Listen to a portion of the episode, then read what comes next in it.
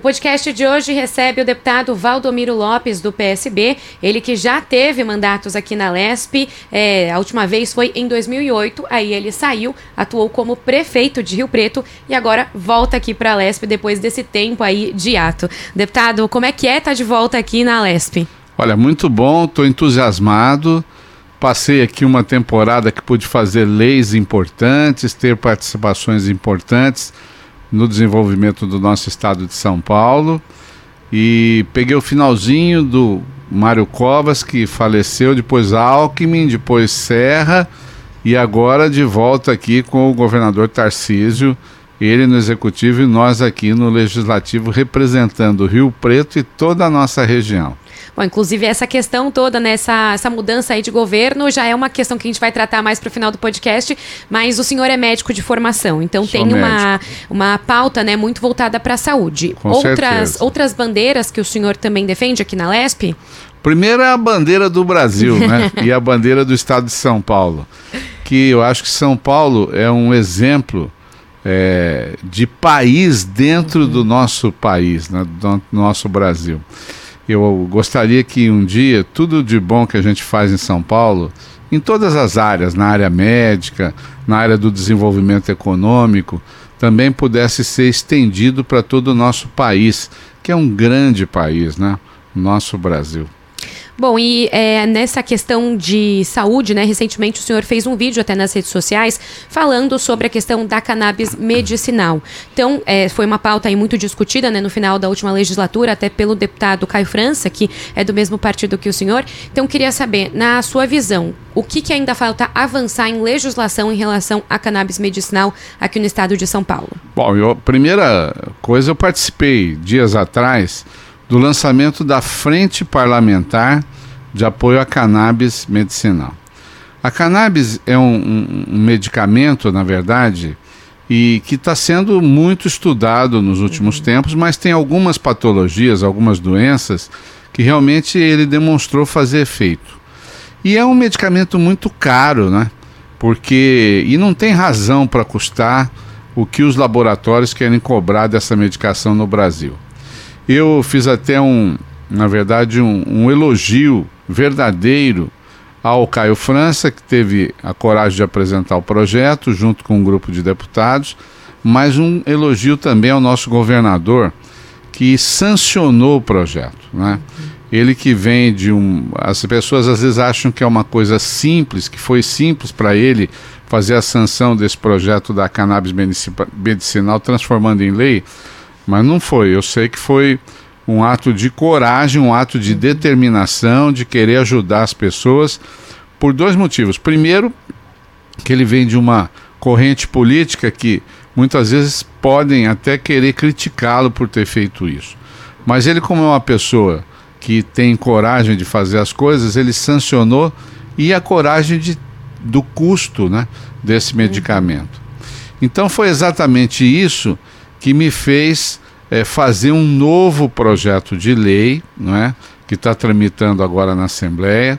Já o apresentei ao governador Tarcísio, ele gostou, em princípio, da nossa ideia, que é não há por que custar perto de dois mil reais uhum. um frasquinho de 30 ml do canabidiol, que é a cannabis medicinal, uma das formas em gotas mais usadas da cannabis para o controle, por exemplo, de convulsões. Né? Uhum. É um remédio muito importante. Eu conheço é, jovens, né? Um, um, caso específico lá da minha cidade, que o jovem adolescente tinha mais de 30 convulsões por dia.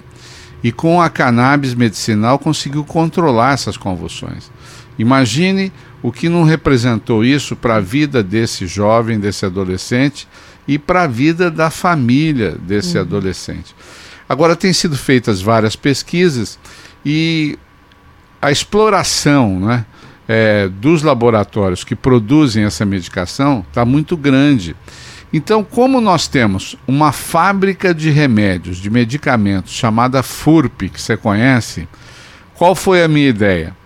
Fazer com que a FURP pudesse fabricar a cannabis, a cannabis medicinal.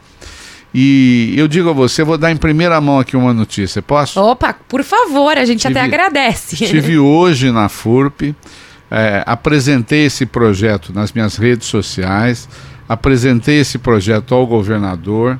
O governador Tarcísio mostrou preocupação, mas falar: será que não temos que é, adquirir alguma patente? Será que não uhum. temos que é, desenvolver alguma tecnologia nova? E a notícia que eu estou dando aqui em primeira mão no podcast da Lesp é que a FURP tem todas as condições de amanhã, se tiver o princípio ativo comprado, que isso tem que vir de fora do Brasil, começar a produzir a cannabis medicinal.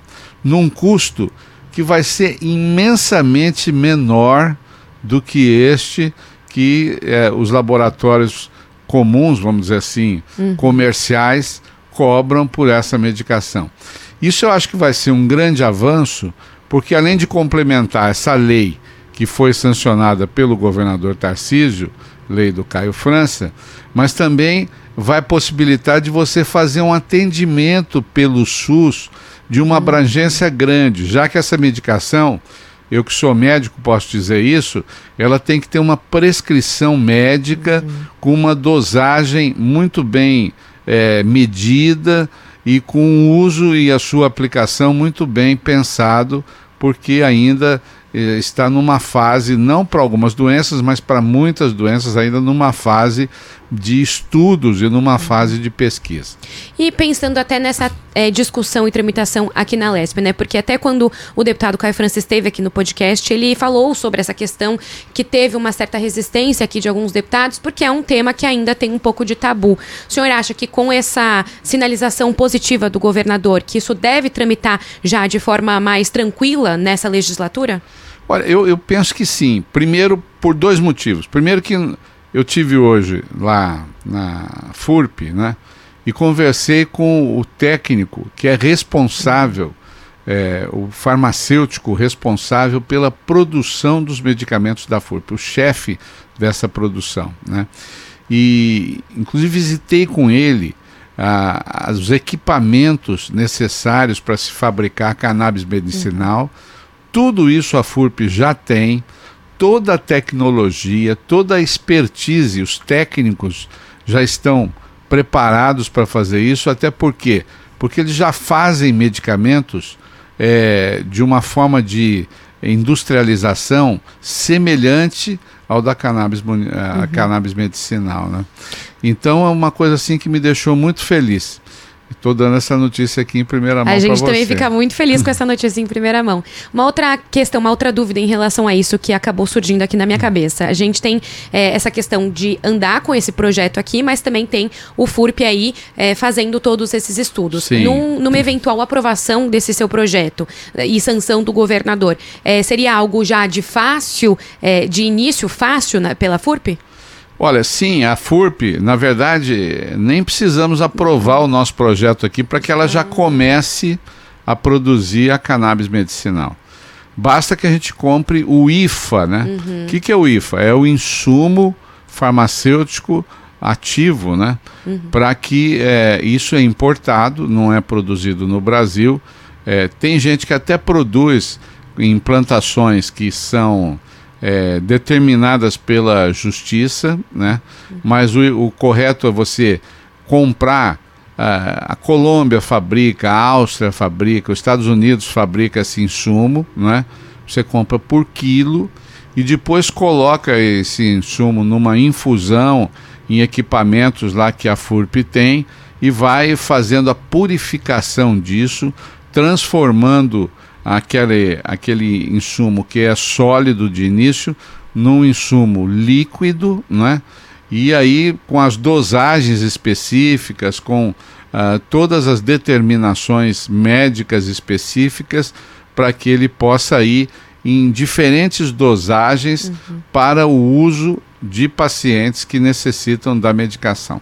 Agora, deputado, já vou até aproveitar essa sua formação médica e pedir para o senhor explicar até essa questão da cannabis medicinal. O senhor falou de epilepsia, mas tem outras diversas sim, é, sim. doenças, né, que esse, que esse medicamento é indicado. Então, como que ele age? Qual que é a diferença, por exemplo, para a droga, que todo mundo acaba recriminando?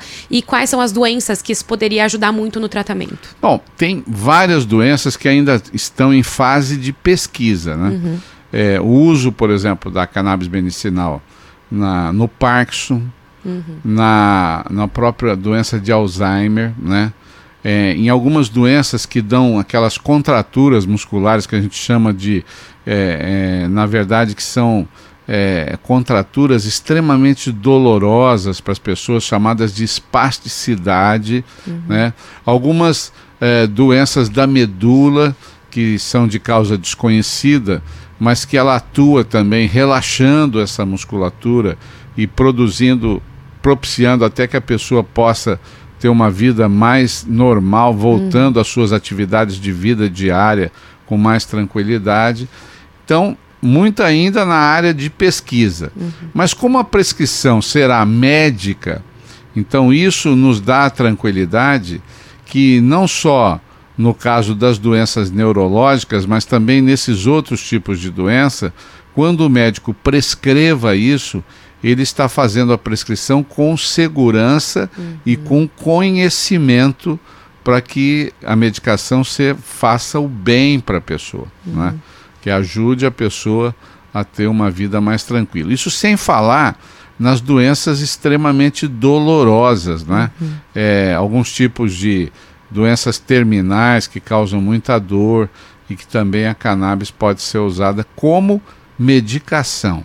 Isso não tem nada a ver com a questão de droga, com a questão de é, dependências químicas. Isso é um uso que, aliás, começou é, historicamente há mais de 12 mil anos, são as primeiras inscrições que se tem notícia do uso dessa cannabis como é, como uma ajuda no tratamento de algumas doenças. Bom, agora pensando na sua passagem pelo legislativo, né? Como eu mencionei, foram aí. É, esse é o quarto mandato como deputado, mas também o senhor passou pela. Por, como foi vereador também por três mandatos como Sim, vereador, né? Vereador em Rio Preto em por Rio três Preto. mandatos. Bom, Tem uma é... história política que eu me orgulho oh, lá, tá? Isso mesmo, pode contar. Você sabe que eu fui três vezes vereador, nas três eu fui o vereador mais votado da cidade. Depois fui mais três vezes deputado estadual e, na sequência, em Rio Preto, fui o deputado estadual mais votado, seis vezes. Depois, duas vezes prefeito, uhum. né? Que tem que ser o mais votado, oito vezes consecutiva, o, o político mais, mais votado, votado da cidade. Isso me deu assim.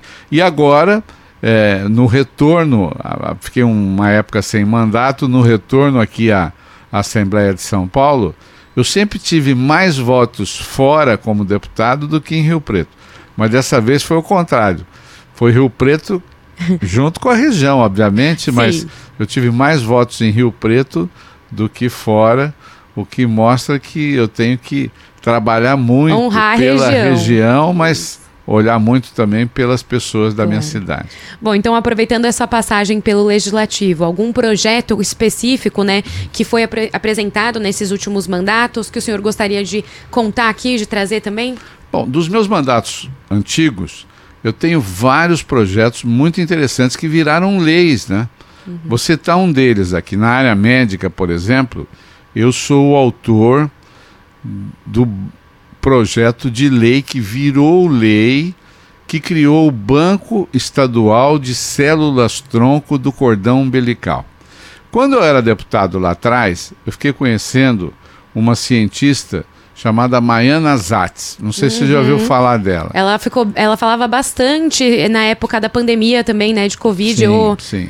A doutora Maiana Zatz, também. ela fez vários estudos, inclusive participou é, de vários é, estudos até mundiais, vamos dizer assim, na área de genética, genética. humana, né? E ela foi uma grande incentivadora para que eu fizesse esse projeto que virou lei, porque o cordão umbilical, quando vai nascer uma criança, o sangue da mãe e o sangue da criança, a mãe manda nutrientes para a criança através da placenta uhum. e do cordão umbilical. Normalmente, quando nasce a criança, o que, que, é feito com essa placenta e com esse cordão umbilical? Ele é jogado fora, é incinerado e é jogado fora. Mas esse sangue que circula dentro do cordão umbilical, ele é composto por células especiais, são células tronco. E um estudo genético é, que se desenvolveu em cima disso mostrou que essas células tronco, elas são células totipotentes. O que, que significa isso? Que elas podem ajudar a regenerar várias situações médicas de doenças de pacientes. Mas uma das situações é o transplante dessas células na medula óssea para a cura da leucemia. E, e isso está provado que se você tiver um banco de células tronco do cordão umbilical que abranja aí em torno de 100 mil amostras, você tem praticamente 100% de chance de achar um doador compatível com alguém que precise fazer um transplante de medula óssea, salvando as vidas das pessoas. Uhum. Leucemia é uma doença grave, uhum. pode ser aguda, pode ser crônica, mas seja em que forma se apresente, principalmente nos mais jovens, ela costuma uhum. ser uma doença muito severa e uma doença que tem uma malignidade muito alta. Uhum. Agora também aproveitando a passagem pelo executivo, então como prefeito, algum também alguma questão de, desse período à frente da prefeitura lá de Rio Preto que o senhor gostaria de trazer? Bom, como prefeito eu fiz muita coisa boa, mas fiz outras leis também que depois nós uhum. podemos falar aqui. Tá? Podemos, tá? temos tempo. é, como prefeito assumi a prefeitura de Rio Preto com vários desafios, né? Uhum. Um dos grandes desafios eram as enchentes que ainda em alguns lugares acontece, mas na região central da cidade, uhum.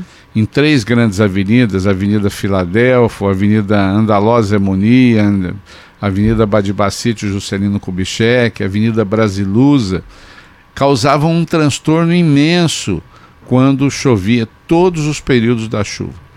É, eu aproveitei, fiz um grande projeto de drenagem, de saneamento, para que essas enchentes fossem resolvidas.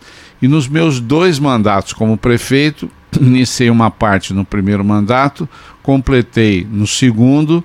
Foi uma revolução na cidade, porque você imagina fazer buraco, fazer mais de 50 piscinões, drenagens subterrâneas, piscinões subterrâneos, piscinões ao, a céu aberto, né, para fazer essa, essa grande obra. Mas o, o, importante é que nos locais que nós fizemos as obras anti-enchente, uhum. nós resolvemos o problema das enchentes em Rio Preto. E ainda, Deus nos iluminou. Né? Eu digo que iluminou porque nós fizemos essas grandes obras e em algumas delas sobraram alguns recursos que teriam que ser devolvidos ao governo federal, que foi quem nos arrumou esses recursos. Então, o que, que nós bolamos? Fizemos as margens dessas obras grandes parques lineares que mudou a vida da cidade de Rio Preto, com ciclovias, com pistas de caminhada, com nova arborização. Eu me lembro que teve alguns bairros que a gente teve que é, tirar algumas árvores, mas depois nós replantamos e essas florestas já estão hoje recompostas, não é? O que foi realmente transformou Rio Preto na cidade dos parques. Uhum. Uma coisa muito legal. Também investi muito na área da saúde, não é? Uhum. Criei várias uh, unidades de saúde novas. Inaugurei a UPA Norte, que era um grande desafio, a UPA Tangará, a UPA Jaguaré, ampliei a UPA na Vila Toninho, na, lá no bairro Santo Antônio, criei um centro especializado na saúde das mulheres, que é um centro espetacular.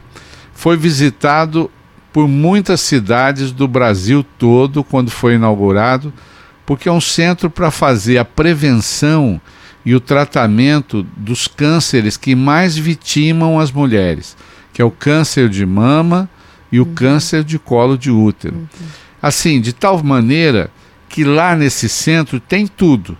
Tem é, raio-x para fazer mamografia, tem ultrassom para fazer ultrassonografia de mama, tem aparelho para fazer diagnóstico de câncer de útero, como colposcópio, colposcopia, enfim, é, para densitometria óssea, para medir uhum. a questão da osteoporose das mulheres, de tal forma que a mulher chega de manhã, pelo menos na nossa época, chegava pela manhã com um caroço na mama, ela tinha condições de ser atendida, vinha do postinho de saúde, ela fazia todos os exames e poderia sair já no período da tarde, porque lá tem até centro cirúrgico para fazer biópsia, para fazer eh, diagnóstico, é, na verdade, é, através de computadores uhum. e de microscópios para ver se aquilo é câncer ou não e sair no período da tarde ou no outro dia pela manhã já com o diagnóstico pronto, fechado, para poder fazer a sua cirurgia se precisasse ou o seu tratamento clínico se precisasse. Isso diminuiu muito a mortalidade é, por esse tipo de câncer na nossa cidade e Rio Preto virou um exemplo para o Brasil, né? É, em termos de saúde da mulher. Também investimos muito na área da habitação. Como prefeito, eu aproveitei os programas do governo federal, Minha Casa Minha Vida, e reduzimos muito o déficit habitacional de Rio Preto. Construímos mais de 10 mil casas pelo Minha Casa Minha Vida. Imagine que Rio Preto tem hoje perto de 500 mil habitantes, uhum. mas 10 mil casas moram lá 40 mil pessoas é maior do que muitas cidades do uhum. entorno, aliás, maior que a maioria das cidades do entorno de Rio Preto. E aproveitamos, como era o início do Minha Casa Minha Vida, ah, para fazer as casas naquela faixa 1. Uhum. Não sei se você se lembra o que, que é a faixa 1. É aquela cuja prestação ia de R$ 25,00 a R$ 85,00. Para as famílias que não tinham como, nem como comprovar a sua renda e também para atender as pessoas idosas que não poderiam ser atendidas num financiamento comum, né? Então, na habitação também nós fizemos muitas coisas importantes. E fiz também muita coisa importante na educação. Uhum.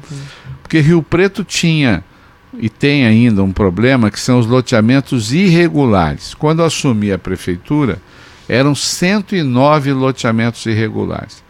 E as crianças vinham desses loteamentos bem da periferia estudar no perímetro urbano. E tinha uma, na verdade, uma falta às aulas muito grandes. Né? Uhum. E todos os prefeitos que tinham passado antes de mim diziam o quê? Não dá para fazer escola no loteamento irregular, porque lá é irregular.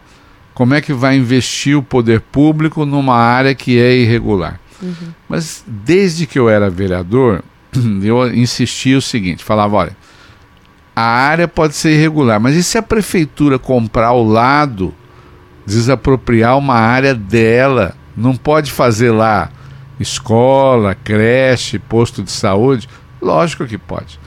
E Deus quis que eu fosse prefeito para poder fazer isso. E nós montamos, junto desses loteamentos irregulares, dos 109 nós conseguimos regularizar 54, dando inclusive escritura. Você imagina o que não significou isso uhum. para as pessoas que moram lá, né? Inclusive, fomos a cidade que mais regularizou do interior do estado de São Paulo pelo projeto, pelo programa Cidade Legal, que é daqui também uhum. do governo do estado de São Paulo. Então entregamos escritura para 54 loteamentos e construímos esses núcleos da esperança. E eu me lembro que quando a gente projetou o núcleo da esperança, nós dividimos a cidade em quatro quadrantes e fizemos o projeto de fazer um, quatro núcleos da esperança, um em cada é, quadrante da cidade, junto desses loteamentos irregulares. E fui buscar dinheiro em Brasília, vim buscar dinheiro aqui em São Paulo, né? Porque era um projeto arrojado. É, imagina que é, cada núcleo da Esperança, nós fizemos quatro, tem mil vagas de alunos, 300 na creche, só que é uma creche especial. Crianças divididas de 0 a 1 um ano, de 1 um a 2 anos e meio e de 2 anos e meio a 3 anos e meio. E 700 alunos na escola fundamental. Esses 700 alunos ficam na sala de aula um período e no outro período eles ficam no núcleo, que tem o quê? O núcleo é uma super infraestrutura. São áreas grandes de dois alqueires, com piscina, campo de futebol, ginásio de esportes, salão multiuso para aulas de computação, para reforço escolar, para aulas de teatro, música, enfim, uma infraestrutura que nem as escolas particulares tinham. Né? E com isso, nós é, revolucionamos a educação no nosso período de prefeitura em Rio Preto. Só esses quatro núcleos da Esperança foram 4 mil vagas a mais junto da periferia da periferia, que são os núcleos da Esperança. É também uma coisa que eu me orgulho muito, me orgulho demais que fizemos no nosso período em que eu fui prefeito. Você vê que foram muitas coisas, né? Uhum. Inclusive na área da mobilidade urbana. Rio Preto tinha, a nossa cidade era dividida. A região sul eh, tinha uma grande dificuldade de se comunicar com a região norte, uhum. porque tinha alguns gargalos de trânsito que eram praticamente intransponíveis. Uhum. Na hora do trânsito forte pela manhã, na hora do almoço, no período da tarde, para as pessoas irem e voltarem dos seus empregos, enfrentavam grandes congestionamentos. Nós aproveitamos um programa do governo federal que foi o PAC Mobilidade e construímos grandes complexos de viaduto, eliminando essas barreiras do trânsito. Um lá na região da SECAP na Avenida Vitorazzo, um outro que eu não construí, mas deixei o recurso pronto, o projeto pronto, lá na Avenida Minacholândia, para o meu sucessor fazer. Construímos um novo centro urbano de embarque e desembarque de passageiros, criamos corredores de ônibus, criamos ciclovias pela cidade toda, fizemos uma verdadeira revolução e eu digo que eu devo isso muito a Deus, não é? A Deus que abençoou, na verdade, o nosso governo. E consegui ainda uma coisa que eu acho que é inédita no Brasil. Eu acho que você nunca ouviu falar disso, que um prefeito tenha conseguido isso. Que foi a nossa cidade tinha vencido a concessão do transporte coletivo, o ônibus. Então, nós fizemos uma nova licitação de concessão do transporte coletivo. Era uma empresa só, quebramos o monopólio, ficaram duas empresas e eu consegui baixar o preço da passagem do ônibus. Você já ouviu falar alguém que conseguiu isso? A gente costuma ver mais os aumentos. Os né? aumentos, né? Pois é, Rio Preto, pelo que eu sei, acho que foi a única cidade do Brasil que Deus abençoou tanto um governo que a gente conseguiu baixar o preço da passagem do ônibus, o que marcou e hoje, é, através também de um subsídio que nós aprovamos na Câmara Municipal.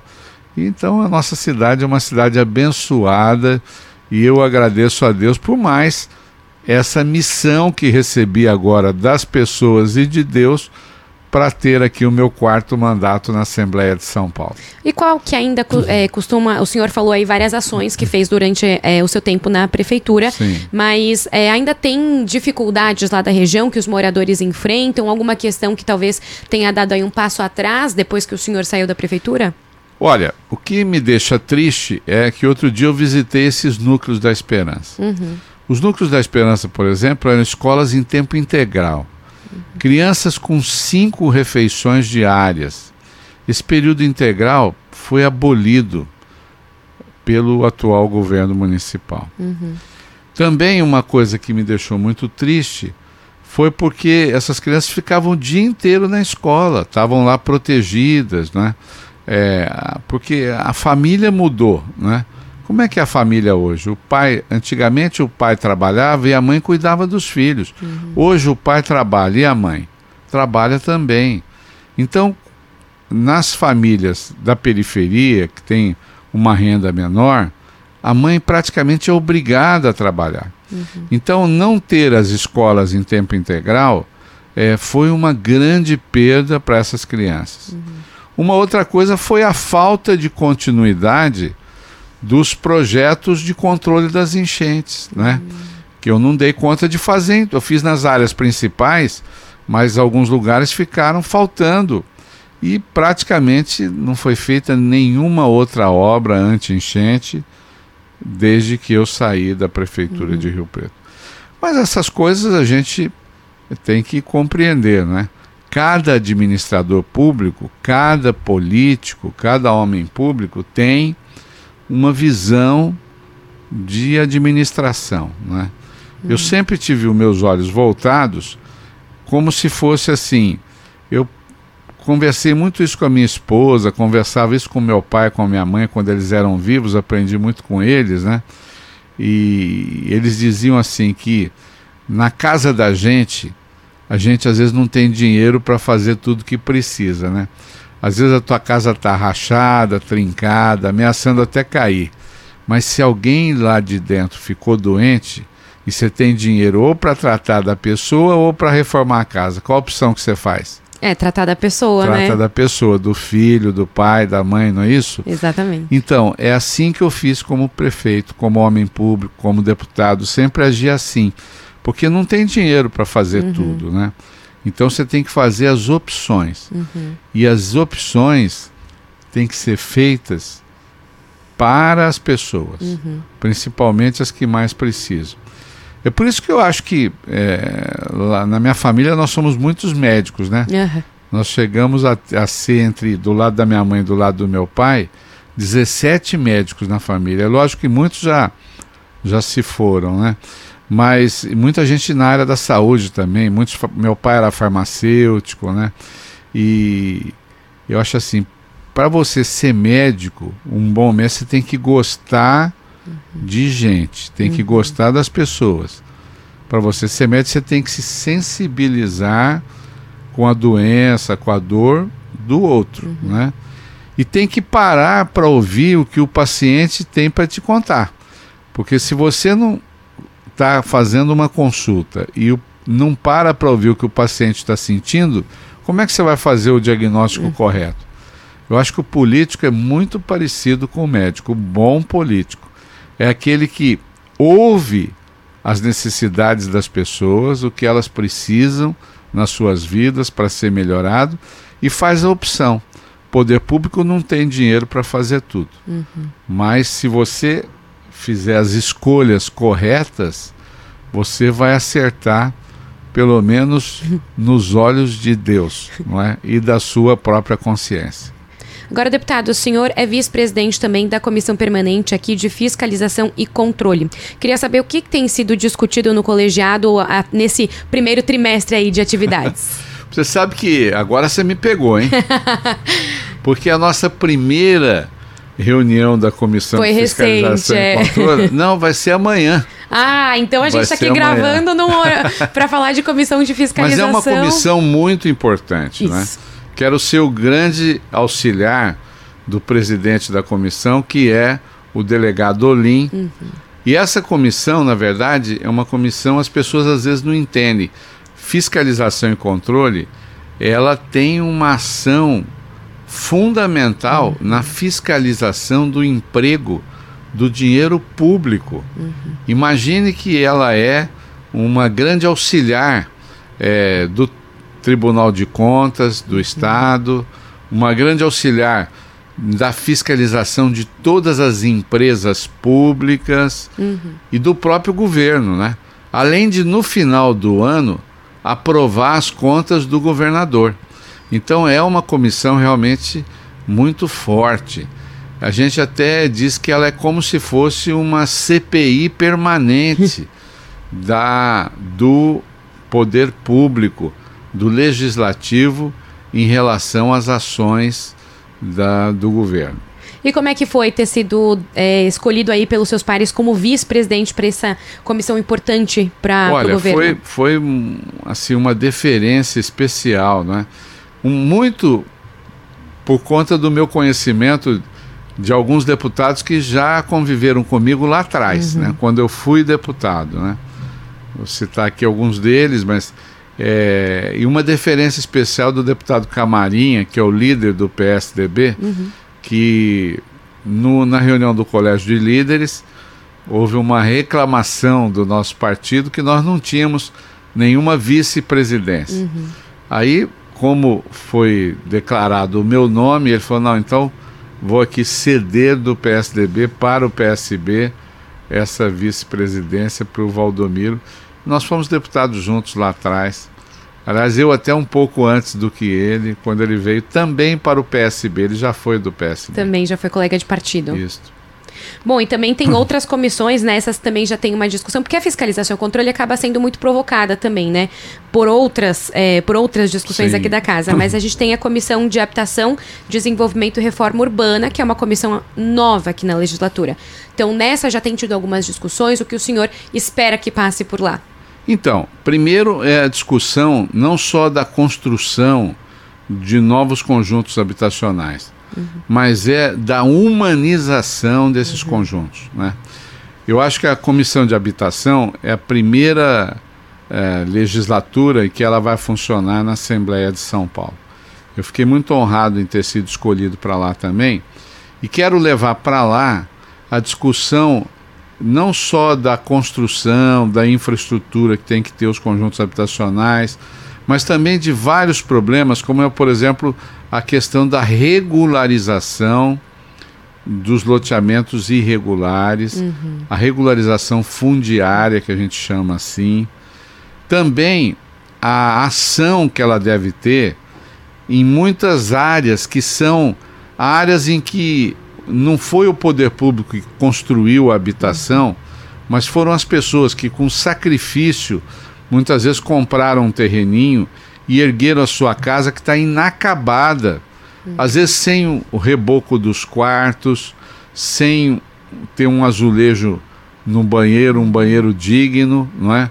Eu acho que isso também é importante. Eu, como médico, digo por exemplo, uhum. o reboco em uma boa pintura no quarto de uma criança evita doenças, doenças alérgicas, doenças uhum. pulmonares.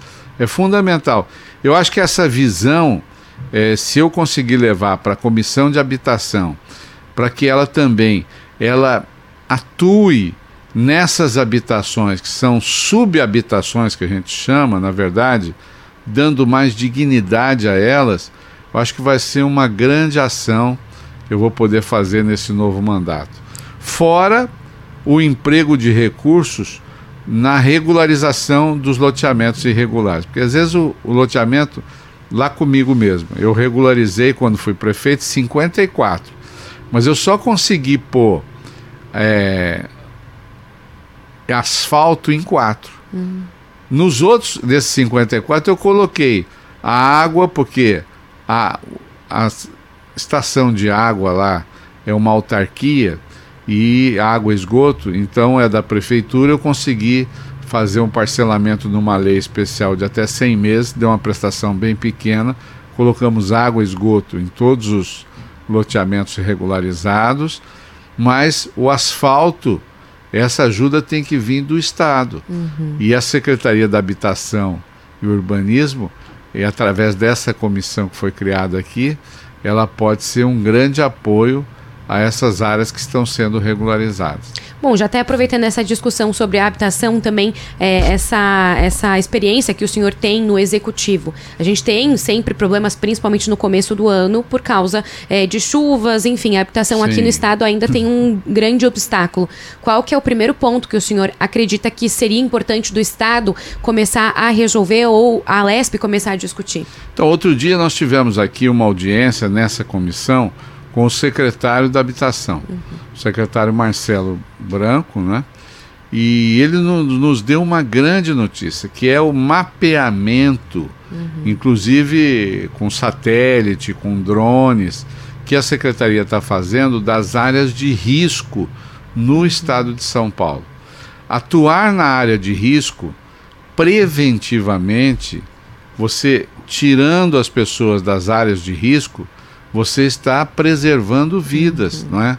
E fazendo com que você construa habitações numa área que não seja sujeita a desabamentos, a enchentes. Então eu fiquei muito feliz com isso.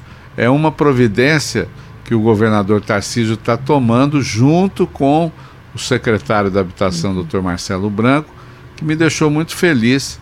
Eu acho que vai ser é uma missão, não é fácil você intervir em todas as áreas de risco uhum. que existem, mas quando você tem o diagnóstico de todas elas, você pode fazer um planejamento dos locais mais críticos uhum. para atuar primeiro e você acertar, uh, salvando vidas e ajudando a melhorar as, as famílias, né? As pessoas. Agora, o senhor também faz parte da Comissão de Transportes e Comunicação. Queria é saber também por lá como é que tem sido as discussões, o que, que tem é, passado ali para vocês avaliarem. Então, eu, além de fazer parte da Comissão de Transportes e Comunicação, eu sou. A Assembleia de São Paulo tem dois representantes no conselho da Artesp. Sim. E eu fui escolhido para ser um deles. Foi mais uma deferência dos companheiros da comissão de transportes a mim, não é? Uhum. O que me deu uma alegria muito grande, um orgulho muito grande e mas só acrescentou mais trabalho ainda na nossa ação aqui como deputado. Então, na comissão de transportes, nós temos vários desafios. A região metropolitana de São Paulo talvez seja o maior, com a expansão das linhas de metrô, das linhas de trem, da regularidade desse tipo de transporte, da questão dos coletivos, né, dos ônibus, enfim, a interligação é, trem, metrô e ônibus uhum. para melhorar e diminuir o tempo que as pessoas ficam uh, no trânsito quando vão e voltam do trabalho, mas também no interior, que são as estradas vicinais, né? A melhoria das estradas, a diminuição das tarifas de pedágio. Existe um planejamento interessante que é uma nova forma de se cobrar pedágio que vai começar a se instalar aqui em São Paulo, no estado de São Paulo, que é o usuário pagar pela quilometragem que usa uhum. na estrada pedagiada. Então acho que assim, São Paulo está evoluindo muito, né? E eu fico feliz de estar participando disso e agradeço a Deus e aos eleitores que confiaram em mim, me colocando aqui. Bom, agora falando de frentes parlamentares, né? O senhor é coordenador aí, é, é, deu aí, é, o, fez o pedido, né, para que elas fossem instaladas de duas. Então, primeiro eu queria falar da frente parlamentar em defesa da construção do primeiro hospital do coração infantil aqui no estado. Então, como é que tem, quais são as atividades previstas e a expectativa para essa frente? Bom, eu, eu como médico eu tenho uma relação muito forte com a saúde. E a minha cidade é uma referência médica na faculdade de medicina que eu mesmo me formei lá, né? Que é a Faculdade de Medicina de São José do Rio Preto. Uhum. Fa, hoje se chama FAMERP, mas na época que eu estudei lá era a FARM, Faculdade Regional de Medicina. E quando eu fui deputado a primeira vez, eu fiquei conhecendo um médico que é um idealista e uma pessoa que me chamou muita atenção. É o doutor é, é, Ulisses Croce. Ulisses era um jovem cirurgião cardíaco que foi para São José do Rio Preto montar a cirurgia cardíaca de crianças. E lá hoje nós temos um centro especializado que faz eh, transplante, faz todos os. Você imagina o seguinte: em Rio Preto, no estado de São Paulo, não existe espera para se fazer cirurgia cardíaca em criança, hum. lá na nossa região. Graças a esse médico. E eu tenho uma participação muito forte com ele, porque quando ele chegou em Rio Preto, não tinha esse departamento lá no Hospital de Base de Rio Preto. Então eu fui, era deputado novinho, recém-empossado aqui na Assembleia, conheci o doutor Ulisses, Fui apresentado para ele pela diretoria do hospital e eu fui a primeira verba, o primeiro recurso. Eu visitei outro dia lá, quem arrumou para ele fui eu como deputado. Foram 100 mil reais, parece que é pouquinho hoje, né? mas, mas lá, naquela época. Na época era bastante, né? Falou, Valdomiro, até hoje eu uso o instrumental daquele primeiro recurso que você arrumou.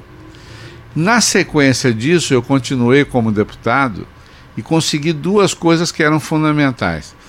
Porque não tinha credenciamento para fazer cirurgia cardíaca infantil lá em Rio Preto. Para operar o coração de uma criança, eles tinham que usar recursos do SUS de adulto. Então eu também trabalhei como deputado para arrumar o convênio de credenciamento da cirurgia cardíaca infantil do serviço lá do Dr. Ulisses Crote. E quando você faz cirurgia cardíaca infantil, você precisa, num pós-operatório imediato, ter o quê? UTI. Eu também arrumei o credenciamento e o recurso para a primeira UTI infantil do Hospital de Base de Rio Preto, que hoje está ampliada, porque foi inaugurado o Hospital da Criança. O Hospital da Criança, aliás, foi inaugurado quando eu era prefeito em São José do Rio Preto. Hoje, esse serviço de cirurgia cardíaca infantil já operou nesses vinte e poucos anos mais de 5 mil crianças, opera hoje mais de 400 crianças por ano e vem gente do Brasil inteiro que lá também eles fazem atendimento desses estados que não têm o menor recurso para atender essas crianças, vêm uhum. operar em São José do Rio Preto. E é um sonho que o doutor Ulisses Crote tem, né? De fazer ali o primeiro hospital de cora do coração de criança infantil, né? É, então eu abri uma frente parlamentar para isso, para a gente poder discutir, na verdade, isso. Eu me lembro que na época que eu fui arrumar o credenciamento, eu tive uma grande resistência no governo de São Paulo. O secretário da saúde da época, chamava-se Dr. Barradas, ele não queria credenciar a cirurgia cardíaca em Rio Preto de jeito nenhum. Ele falou, não precisa, as crianças são operadas aqui no Dante Pazanese, no Incorta. Falei, secretário, o senhor não conhece a realidade do interior de São Paulo. E não conhece as entidades e os médicos que nós temos lá no interior de São Paulo, no nosso hospital de base. Então, insisti muito com o governador da época, tenho que dizer aqui, foi o governador Alckmin que concedeu a mim esses recursos e determinou que fosse feito o credenciamento da cirurgia cardíaca de crianças lá no Hospital de Base de Rio Preto e a liberação desses recursos que eu já contei aqui. Agora, para a gente entender, esse hospital do coração, é, ele teria. Qual seria essa principal diferença do hospital do que já é feito por lá? A diferença é o seguinte: nascem por ano, nascem por ano, em torno de mais de entre 10 e 20 mil crianças uhum que precisam de cirurgia do coração. Uhum. Imagine, 20 mil crianças são nascem. Só menos da metade do que isso é operada. O resto não consegue fazer cirurgia. Então, o que seria diferente? Ao invés de fazer 400 cirurgias por ano, uhum. como faz hoje o Dr. Ulisses lá em Rio Preto, com o hospital do coração da criança inaugurado e funcionando, ele chegaria a fazer mil cirurgias hum. por ano. Mas Imagine quantas vidas não uhum. poderiam ser salvas, não é, com uma ação como essa. Uhum. Então, eu acho assim, é, eu quando fui aprovar algumas leis aqui, as pessoas falavam assim: ah, você está brincando, essa lei é impossível que você consiga aprovar. E eu vou dar uns exemplos aqui para a gente terminar de leis que eu aprovei aqui em São Paulo, né, como deputado.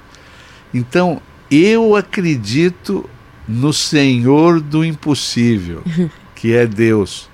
Então as pessoas falam hoje, ó, Valdomiro, você é louco querer criar, junto com Ulisses, Crote, o hospital da criança lá de Rio Preto, né? O primeiro hospital seria exclusivo para operar coração de criança, uhum. Hospital do Coração de Criança, seria o primeiro do Brasil, se fosse feito. Né?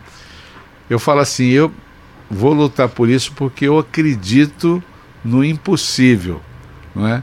E se Deus abençoar, e se as coisas acontecerem como a gente quer, vai acontecer.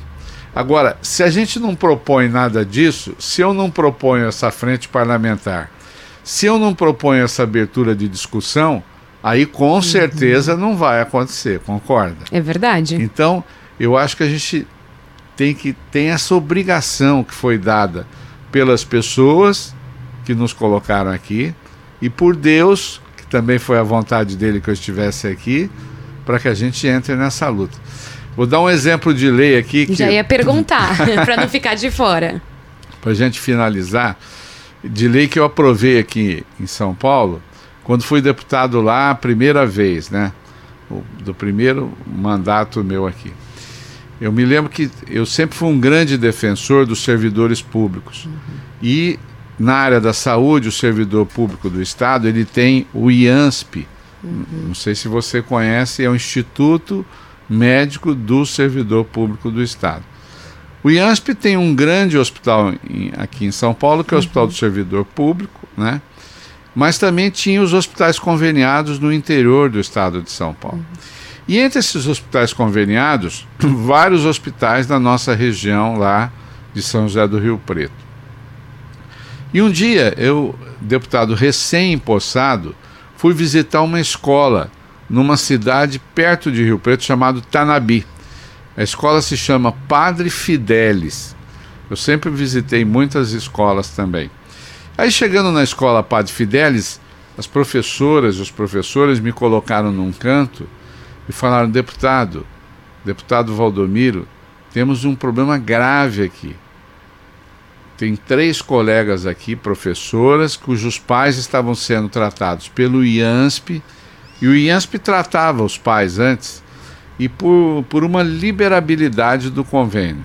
E que agora veio a ordem para cortar o tratamento dos pais. E um tinha câncer, o outro precisava de uma cirurgia grande, de coração. E o que, que nós vamos fazer com isso? Eu falei, olha, vou ver o que, que é possível fazer. Né? E voltei aqui para São Paulo, visitei o superintendente do IANSP da época tal por que estão cortando isso? Falei, estamos cortando porque não tem dinheiro para pagar isso. Falei, bom, mas e se a gente arrumasse ou fizéssemos uma lei em que os, os servidores públicos pudessem inscrever o seu pai, a sua mãe, não de graça, mas pagando também um percentual, que eles recolhem 2% do seu salário para o IANSP, dependendo da faixa etária, até 3%. Bom, mas se pagarem, eu acho que aí fica viável. Então pronto.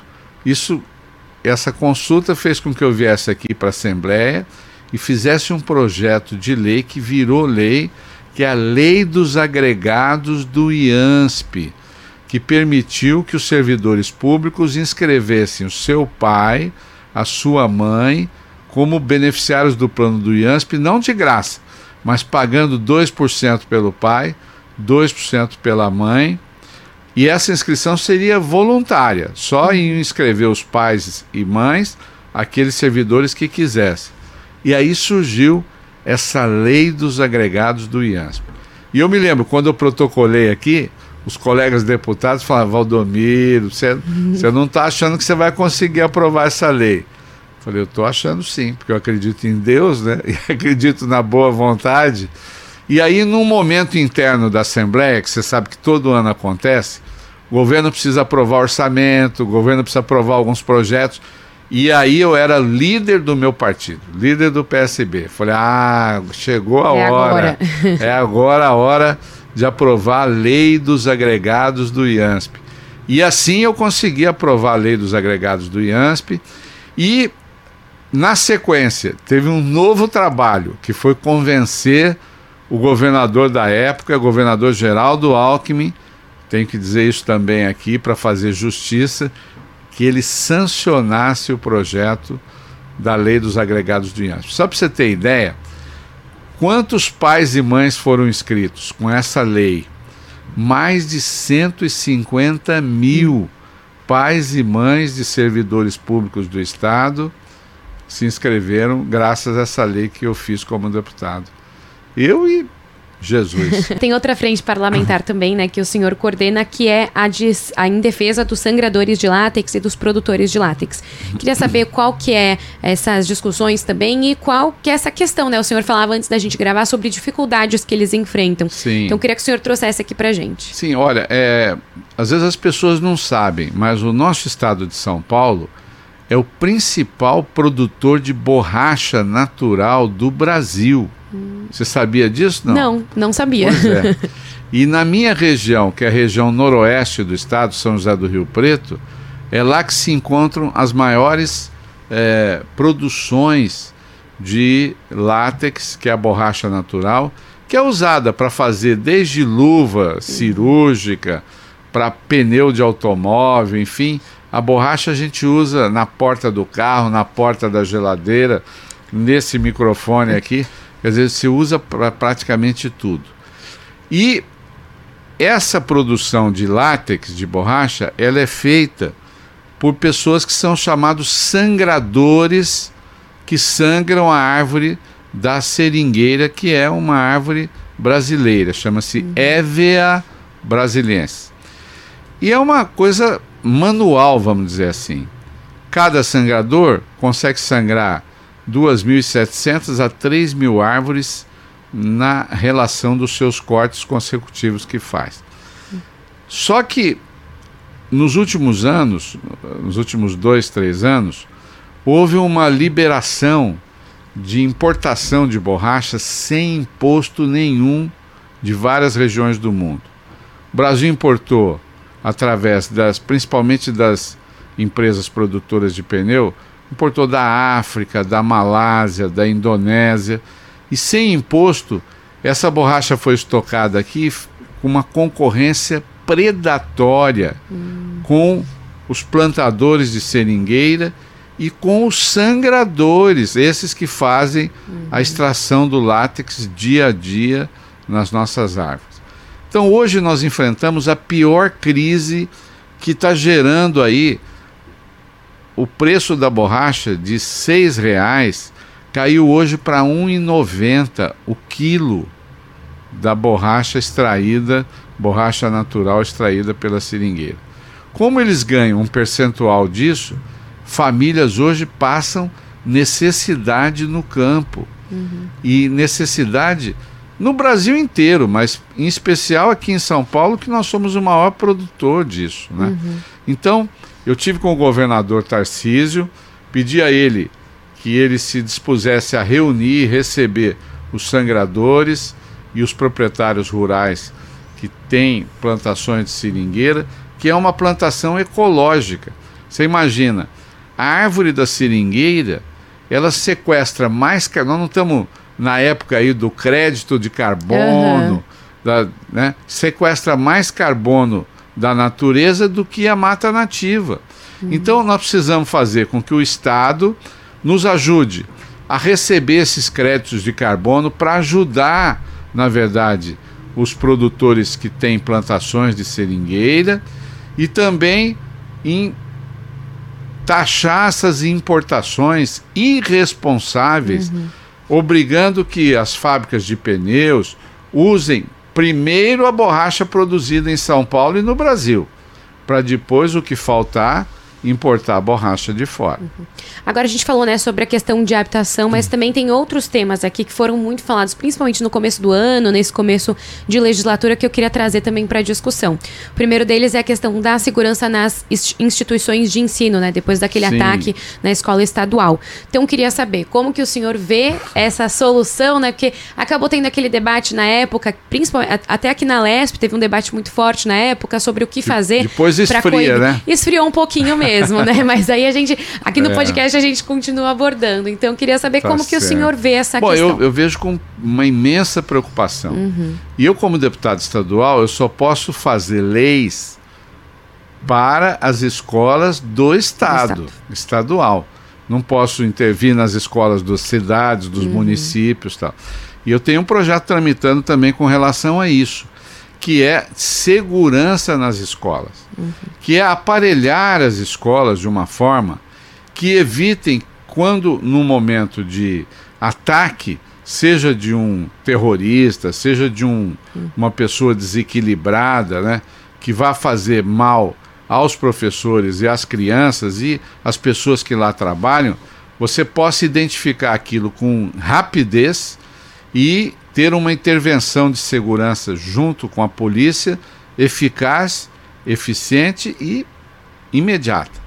Então, o meu projeto é um projeto que prevê desde o detector de metal na porta da escola, uhum. mas também uma série de câmeras de segurança na escola e essas câmeras acopladas a um botão de pânico. Uhum. Esse botão de pânico pode ser acionado pela diretora e por alguns, alguns funcionários específicos que sejam treinados para isso, que na evidência de qualquer invasão da escola, aperte aquele botão de pânico e essas imagens sejam transmitidas online uhum. para a delegacia mais próxima ou para o batalhão de polícia mais próximo para que haja a identificação da ocorrência policial. Além disso, esse botão de pânico ele tem que estar ligado a uma sirene, uma sirene que toca um som diferente, não uhum. das sirenes comuns, mas uma sirene com um som diferente, diferenciado, que as pessoas ao ouvirem essa sirene tocando já vão saber que se trata de um momento de perigo e que uhum. tem que uhum. proteger as crianças, tem que se recolher, tem que trancar, porque alguma coisa muito errada, algum perigo muito grande está rondando a escola. Uhum. Então, é um projeto completo, é um projeto complexo, mas que eu espero que, em sendo aprovado, seja aplicado nas escolas de São Paulo, porque São Paulo tem que ser o primeiro, uhum. tem que ser aquele que sai à frente para defender o nosso povo e a nossa gente. Até para fazer uma rima aqui. Até ainda falando de segurança, a gente teve a questão dos policiais, né, que foi aprovado e sancionado recentemente até a questão do reajuste. Mas Sim. a segurança pública é uma questão muito debatida aqui no estado. Então, Sim. qual outro ponto o senhor acha que é primordial agora para conversar e para voltar a debater aqui na LESP? Então, eu acho que primeiro a gente não esquecer dessas coisas, né? Porque é, eu fiz esse projeto, o projeto está tramitando pelas comissões, mas a gente não pode esquecer que esse tipo de perigo uhum. ele sai nas TVs, sai nos noticiários num momento, mas que eles podem acontecer de novo, porque uhum. infelizmente os desequilíbrios emocionais, as pessoas com problemas mentais, elas podem atacar as nossas crianças. Uhum. Então acho que tem que ser fundamental. Acho também muito importante a coragem do governador Tarcísio de ter feito esse aumento, essa recomposição para os policiais militares. Olha, eu já tive aqui com vários governadores. Peguei o final do governo do, do governador Covas, depois ele faleceu, o Alckmin assumiu, o Serra, também fui deputado com eles todos bons governadores, mas todos esses que passaram, o primeiro que está fazendo, na verdade, esse esforço grande de recompor hum. a, o salário dos policiais é o governador Tarcísio. E isso demonstra mais uma vez a sua sensibilidade, a sua vontade de acertar, o seu reconhecimento, porque nós temos a melhor polícia do Brasil, a hum. polícia de São Paulo é a polícia que mais resolve casos, que mais prende traficantes de droga, mas não é a polícia mais bem paga do Brasil. E a gente precisa igualar isso para com os nossos policiais civis, militares e a polícia penal, que ficou de fora, mas o governador agora se comprometeu uhum. a mandar para cá também um projeto. Aliás, eu fiz isso quando fui prefeito, tá? Com a nossa guarda municipal. Quando assumi lá a prefeitura de Rio Preto, peguei uma guarda municipal desmotivada, hum. com baixo salário. Eram 52 guardas. Quando eu saí, deixei 262. Quando eu entrei, o salário dos nossos policiais municipais era metade do que ganhava o policial militar. Quando eu saí, oito anos depois, ele, a Guarda Municipal de Rio Preto ganhava mais do que a Polícia Militar. Foi um incentivo para que eles não deixassem a carreira, criei um plano de cargos, salários, de ascendência dentro da carreira. Tudo isso preocupado com o quê? Com a segurança e com uma melhor prestação de serviço para as pessoas. Bom, o senhor lembrou até dessa, desse período né, que esteve no Legislativo, que, enfim, esteve na vida pública e que é, teve ali aquele contato com governadores como Mário Covas, Serra, Alckmin, e agora está tendo essa experiência com Tarcísio, primeira vez aqui na política paulista Sim. em 30 anos que não é um governador do PSDB. Como que o senhor tem visto esse novo momento aqui na política paulista? Olha, eu estou vendo com muita esperança, né?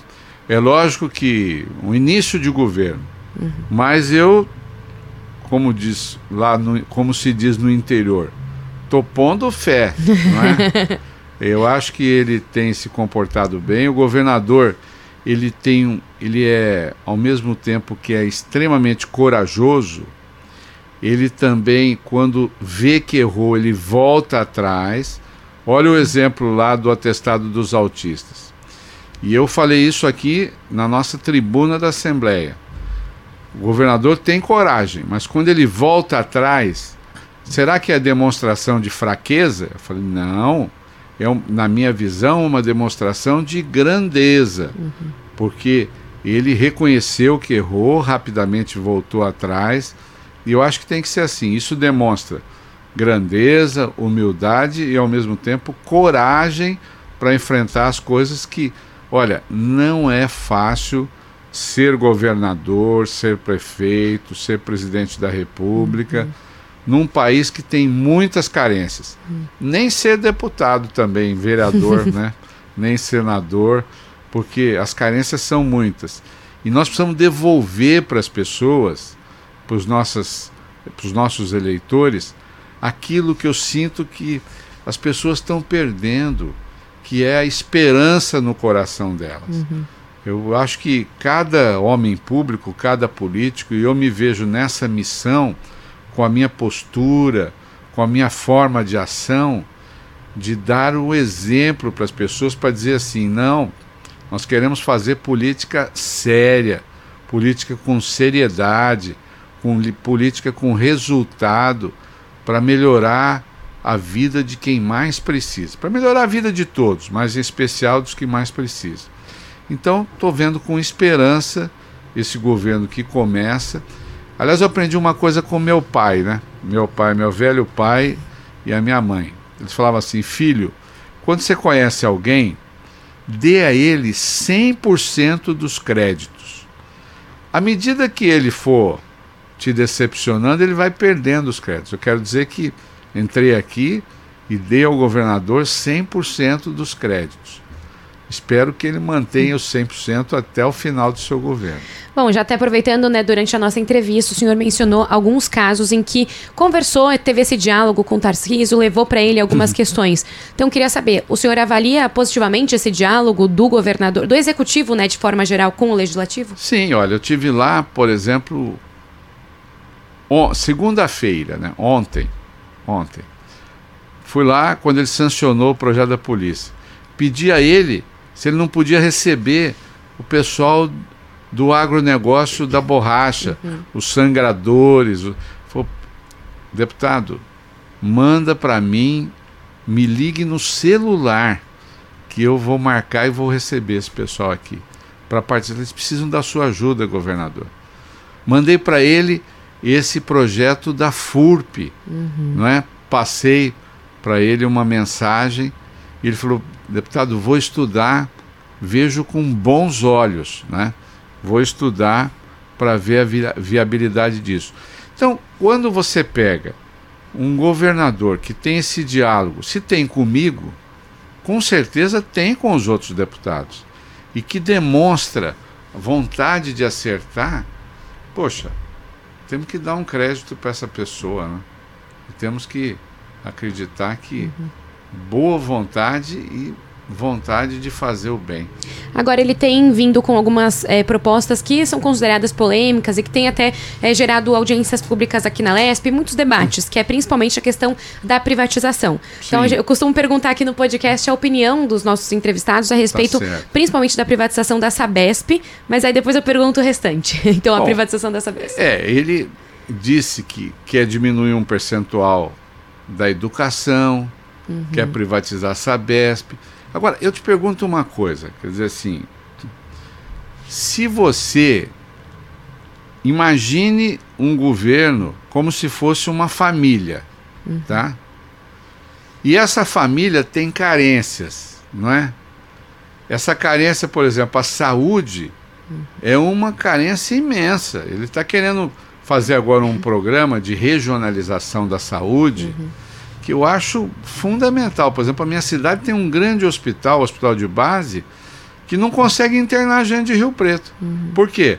É um hospital de altíssima complexidade que é, interna lá, podia internar lá só doença complicada, câncer, é, doença do coração, fazer cirurgia do coração, mas tem que operar hérnia, tem que operar um cisto de ovário, coisas de baixa complexidade. O que, que ele quer fazer? Ele quer deixar esses hospitais terciários, que a gente chama, uhum. para atender as doenças de altíssima complexidade. E quer reativar as santas casas do entorno para que elas atendam nas suas cidades os casos mais simples. Eu acho esse projeto sensacional. Uhum. Eu visitei uma Santa Casa lá do lado de Rio Preto. José Bonifácio. Cheguei lá, quantos leitos? Me reuni com o provedor, que hoje é o diretor administrativo, e com o diretor clínico. Quantos leitos tem em Bonifácio? 60 leitos. No dia que eu visitei, quantos pacientes tem internado aqui? 10. 50 leitos vazios. Quantas cirurgias faz por mês? Quantas salas de cirurgia tem? Quatro salas. Dá para operar várias cirurgias por dia. Uhum. Quantas cirurgias está fazendo por mês? Só 10 porque tem um mutirão do Estado. Se não tivesse o um mutirão, quantas faria? Nenhuma. Uhum. Então, quantas cirurgias dava para fazer aqui? É, assim, mas do ponto de vista mais tranquilo, ah, de 80 a 100 cirurgias por mês. Uhum. Para onde vão essas cirurgias? Quebrou um braço, vai para onde? Vai para Rio Preto. Uhum. Vai nascer uma criança, faz aqui? Não, se for pelo SUS, não faz. Vai para onde? Vai para Rio Preto. Se for fazer uma cirurgia de cisto de ovário, faz aqui? Não, não faz porque não está nem no mutirão. Vai para Rio Preto. E se o Estado investisse aqui, daria para pôr todos esses leitos internando, não só pacientes de Bonifácio, mas também de cidades aqui em volta, como Barana, como o Planalto, daria para atender Daria para atender. Por que, que não fazem isso? Porque a tabela do SUS não é, re, não é reajustada há 15 anos. Por que, que eu estou contando toda essa história? Porque para fazer um programa desse. Então, tem UTI aqui? Tem UTI, mas está desativada. Por quê? Uhum. Não tem dinheiro para pagar o plantonista. Tem pediatria aqui? Tem, mas está desativada. Porque não tem dinheiro para pagar pediatra. Para onde que vão as crianças doentes? Para Rio Preto. Para onde que vão as pessoas que precisam de UTI? Para Rio Preto. Uhum. Então veja bem, foi, mas se tivesse recurso, não dava para ativar tudo isso? Lógico que dava uhum. para ativar. Só que para isso precisa do quê? De recurso. Uhum. E como é que você vai conseguir recurso se você tem, por exemplo, uma empresa, você falou da Sabesp. Se privatizar, para onde vai esse dinheiro? Uhum. Então, eu sou a favor ou sou contra? Me conta para onde vai o dinheiro e eu vou ser a favor. Uhum. Se for para melhorar isso e salvar a vida das pessoas, eu vou ser a favor. Entendeu? Então depende então, até de, da, é, das pesquisas né, que eles estão fazendo. Não só a pesquisa. Depende do argumento, uhum. da credibilidade que eu acho que o governador está ganhando. E depende também do quê? Da seriedade de onde vai ser empregado esse recurso, esse dinheiro. E assim com as outras privatizações que quer fazer. É isso que eu ia perguntar e assim mesmo. com a questão da educação, não é? A educação, você fala assim, vai tirar 5% da educação? Se puder. Uhum. Se não puder, não tira. Mas se precisar tirar, e se der para tirar, vai pôr onde? Vai pôr na saúde? Uhum. E será que salvar a vida das pessoas não é importante? Então, essa discussão, se for uma discussão aberta, uhum. eu vejo com bons olhos. Se for uma coisa assim, ah, eu quero vender isso para melhorar o caixa, para fazer. Para aí. Só se for para melhorar a vida das pessoas. Bom, agora a gente está se aproximando das campanhas eleitorais municipais. O ano que vem está vindo aí. O senhor é, já participou de campanhas também pelo PSB. Queria saber, o PSB tem aí planos maiores também para o Estado, para as prefeituras? O Caio França até disse aqui que tem conversas aí com a Tabata Amaral para que ela concorra aqui é. na capital. Então, o que o senhor está sabendo aí de movimentações do partido para Eu acho que campanha? aqui em São Paulo tem a Tabata Amaral, que é uma candidata mulher. Uhum inteligente, forte, não é? é eu acho que é um, uma excelente candidata.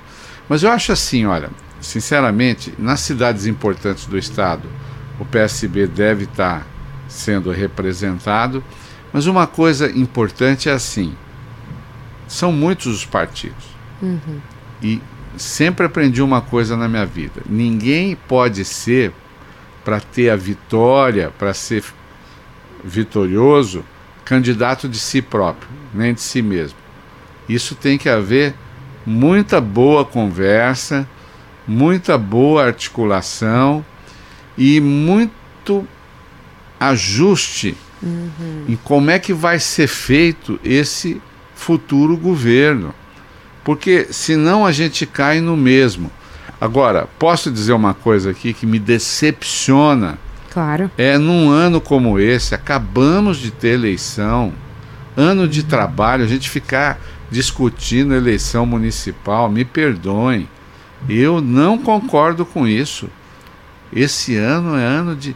Olha, eleição é o ano que vem, no final do ano que vem. Vamos Para esse trabalhar. começo de trabalho, né? Vamos trabalhar pelas pessoas. Senão, nós vamos fazer as pessoas desacreditarem da uhum. política e daquilo que elas não podem desacreditar, que é da democracia. Bom, deputada, a gente segue agora até para uma parte mais descontraída aqui do podcast, que é para saber quem que é o senhor fora da Lesp. Então, sobra algum tempinho aí? Qual que é o, o que o senhor mais gosta de fazer no tempo livre? Bom, eu gosto muito de música, não é? Eu sou músico, gosto de tocar, gosto de ficar com a minha família, com a minha esposa, com os filhos. Tenho duas netinhas que eu adoro, né? E uma praticamente mora comigo e com a minha esposa. Então é isso que eu gosto. Gosto de ir para o campo. Eu, fora da minha atividade médica, eu também sou é, ligado ao agronegócio, uhum. né? Gosto de andar a cavalo, gosto de ir para o meio do mato, né? E gosto de gente, né? de música, qual que é o estilo que o senhor gosta? O que, que o senhor toca? Falou eu toque, toca instrumento? Eu, eu, toco violão, toco guitarra, já toquei em banda quando era jovem, ah, né? que legal. É. Então eu, eu gosto muito de música. Sou fã dos Beatles, né? Ah. Gozado que os Beatles, eles estão... É, passando gerações aí. Não, ainda está né? relevante hoje em é. dia, né? E hoje eu vi uma notícia interessante que o Paul McCartney vai gravar uma música inédita com esse negócio da inteligência artificial uhum. e diz que ele vai cantar junto com o John Lennon. Olha que já Olha se só. foi, né? E já morreu através da inteligência artificial e vai gravar uma música inédita dos Beatles. Então o senhor gosta mais assim desse estilo aí de Sim, rock? Sim, é rock, mas da música popular brasileira, né? Também gosto muito. E o programa favorito para fazer com a família? É ficar com a família. Ficar com e não ficar, importa onde. Não importa onde, né? É isso. E a, eu sempre costumo também finalizar o podcast com uma dica de Rio Preto. Então, uma dica pode ser gastronômica, cultural. O que, que você indicaria para alguém que está indo visitar lá? Bom, Rio Preto é uma cidade assim, primeiro tem o melhor povo do mundo, né? Você quer ser bem recebido em algum lugar, vá para Rio Preto, as pessoas vão te receber com alegria. Uma cidade que é muito bonita, nós abrimos Rio Preto, construímos lá aqueles parques imensos, né? Uma coisa muito legal. Tem uma agenda gastronômica é, muito boa. Eu não vou falar aqui nomes de restaurantes, tá porque senão um vai ficar chateado uhum, comigo. Tem né? os ciúmes, né? Com o outro. Mas o que nós temos de melhor é o nosso povo e a nossa gente. Bom, deputado, eu agradeço então a participação aqui no nosso podcast. Muito obrigada por ter vindo. Obrigado a você, tá? Um abraço. Esse foi o podcast, então, com o deputado Valdomiro Lopes, do PSB. Os trabalhos técnicos desse episódio são de Sibélio Toledo, Vinícius Gonçalves e Renan Augusto. A gente volta no próximo episódio do podcast Alesp Você.